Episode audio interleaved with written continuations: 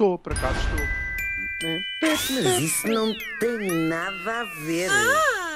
É, olha, hoje é logo a matar. Como sabemos, a Terra tem dois polos, a saber, Ai, o tem. Polo Norte Sim. e o Polo Sul. Os aqueles ouvintes mais antigos pensarão. E Estou o Polilon, que era um anúncio que havia na televisão pai nos anos 30, quando ainda nem sequer havia televisão. Uhum. Ora, o Polo Norte e o Polo Sul marcam, respectivamente, o Norte e o Sul geográficos do planeta, não é?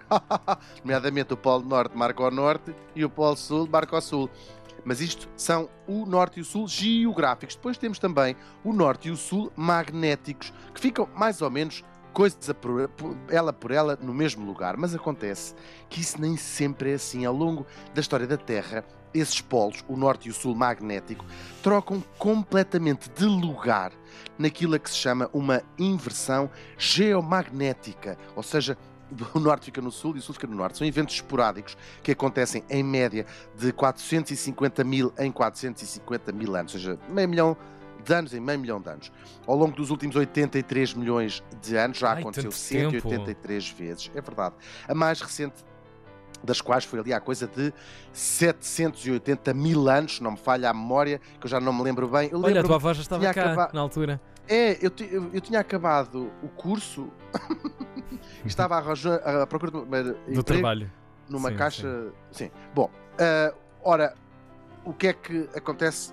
Ah, o que é que aconteceu aqui há, se- há 780 mil anos? Como já expliquei, o norte magnético ficou para o sul e o sul magnético ficou no norte. Isto é péssimo para as bússolas, por exemplo. Nesta altura, as bússolas deixaram de funcionar. Bom, claro que isto não é uma coisa que acontece de um dia para o outro. Uhum. Esta última mudança, para ter uma ideia, levou 7 mil anos a completar e depois durou mais ou menos, não se sabe bem, entre 2 a 12 mil anos, até depois voltar tudo Uau. ao sítio do costume, até ao Pingo Doce. Mas também há eventos mais pequenos, muito mais rápidos e de muito mais curta duração.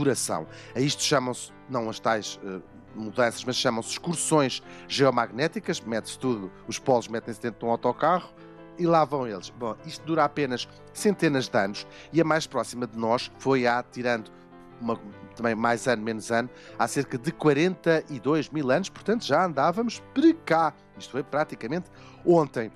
E é precisamente sobre esta última excursão geomagnética que eu vou falar hoje e das descobertas que têm sido feitas sobre ela por cientistas, desta vez da Universidade de Sydney, que é uma cidade que há na Austrália, que não é a capital da Austrália, aqui também a informação, é Canberra.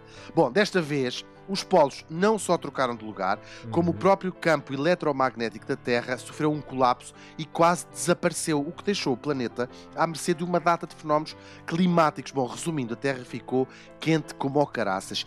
E Claro. é este período que os tais cientistas agora conseguem ligar eventos como o de gelo ou até um sistema de tempestades tropicais. E parece ser a resposta a uma série de mistérios na história da evolução humana. Inclui a extinção dos neandertais e até o aparecimento das pinturas dentro das cavernas. E eles acham agora que pode ter sido exatamente essa subida da temperatura e a exposição aos raios solares Uhum. que levou os nossos avós pré-históricos a procurar refúgio dentro das cavernas. É incrível, Uau, não é? ok. Pode ter sido por causa disto que nós nos metemos dentro das cavernas, senão não havia pessoas das cavernas. E mais, a própria tinta com que as cavernas eram decoradas e as primeiras imagens, as primeiras decorações nas cavernas são desta altura, Uhum. pode ter tido uma função muito diferente.